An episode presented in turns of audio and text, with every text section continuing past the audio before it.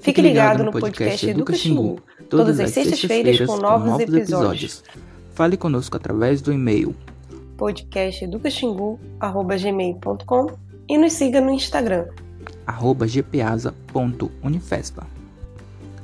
Nosso podcast está disponível no Spotify, Spotify Deezer, Apple, Apple Podcast, Podcast, Google Podcast, TuneIn, Radio Public e Pocket Cast. Aguardamos por você na próxima sexta-feira com, com mais, um episódio, episódio do Educa Xingu, um, podcast, podcast do Grupo de Pesquisas em Educação Ambiental e em Saúde da Amazônia da Universidade Federal do Sul e Sudeste do Pará, em São, São Félix, Félix, do Xingu. Do Xingu.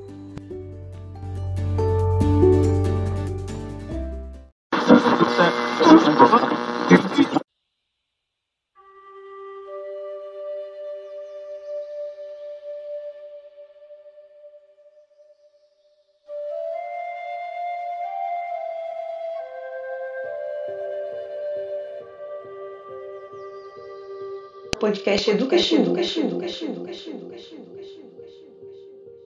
Olá, meu nome é Rodrigo, sou discente do curso de licenciatura em Ciências Biológicas da Unifespa e no episódio de hoje do Educa Xingu vou apresentar a vocês a relação entre as queimadas e as mudanças climáticas. No último episódio da série Queimadas na Amazônia, vamos conversar sobre a relação da fumaça das queimadas com a mudança de clima, explicar como o efeito estufa pode contribuir com o aumento das queimadas e a nossa participação enquanto indivíduos nesse contexto.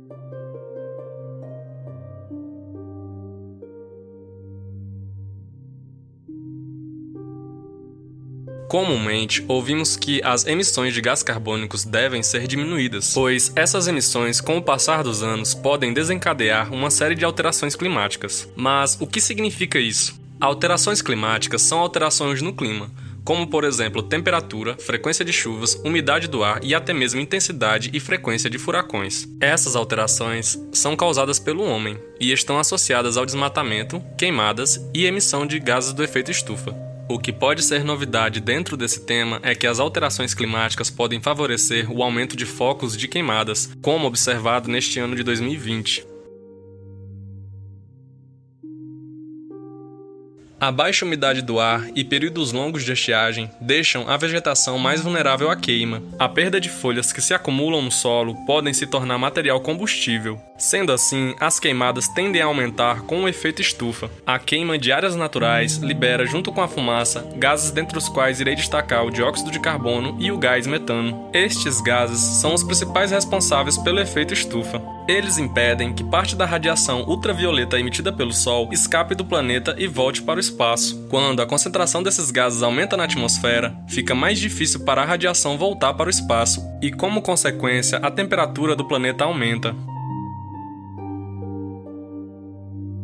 Algo bem parecido é o que acontece no estufa de plantas. A queimada de florestas para a implantação de monocultura e pastagem colaboram muito para o aumento do fenômeno efeito estufa. O interessante é que, como disse anteriormente, as alterações climáticas estão associadas às atividades praticadas pelo homem, como as queimadas. E essas alterações podem favorecer cada vez mais focos de queimadas, ou seja, é um ciclo vicioso que tem como ponto de partida as atividades degradantes praticadas pelo homem. Tendo em mente os impactos negativos das atividades praticadas pelo homem, é importante destacar que precisamos refletir sobre onde colocar o peso do problema das alterações climáticas. Não podemos colocar muito desse peso apenas no homem enquanto cidadão ou indivíduo, e nem nas queimadas naturais.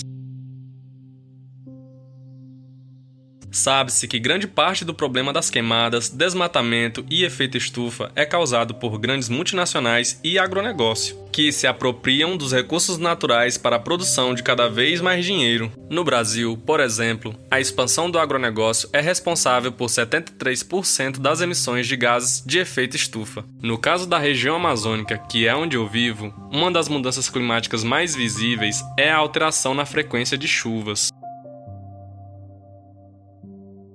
Essa alteração pode ser resultado tanto do desmatamento quanto do aquecimento global. Uma árvore de grande porte pode lançar na atmosfera cerca de mil litros de água por dia. Além disso, a floresta amazônica evoluiu para que ela mesma possa produzir sua chuva, criando os chamados rios voadores. Com a alteração nos rios voadores, a quantidade e frequência de chuvas tende a diminuir tanto na região amazônica como nas regiões centro-oeste, sul e sudeste do Brasil, dificultando ainda mais o combate às queimadas. Sendo assim, as derrubadas e queimadas, além de prejudicarem a armazenagem de CO2 pelas árvores e emitirem gases do efeito estufa, diminuem a frequência e a intensidade das chuvas. Os rios voadores não levam chuvas somente para os estados do bioma amazônico, levam também para a região centro-oeste, sul e sudeste do Brasil, que contribuem com o PIB do país através da produção e exportação de soja, milho, arroz e gado. Essas plantações precisam de água para serem produtivas, ou seja, fica nítido que o que acontece na região norte do país afeta não somente o clima do resto do país, mas também a economia.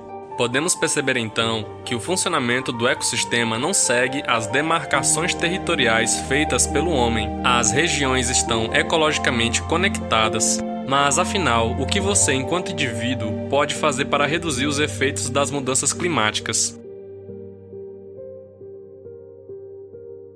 É importante que sejamos capazes de mudar hábitos e costumes, se preocupar com o desperdício de água na sua casa, não queimar o lixo, plantar árvores na sua casa, diminuir a queima de combustíveis fósseis, como por exemplo a gasolina, e o mais importante, cobrar por iniciativas de políticas públicas ambientais mais sustentáveis. Porém, quero lembrar o que falei anteriormente, que o peso da cobrança para minimizar os impactos das mudanças climáticas não pode ser maior nos hábitos e nos costumes individuais, mas sim na estrutura socioeconômica operante atualmente.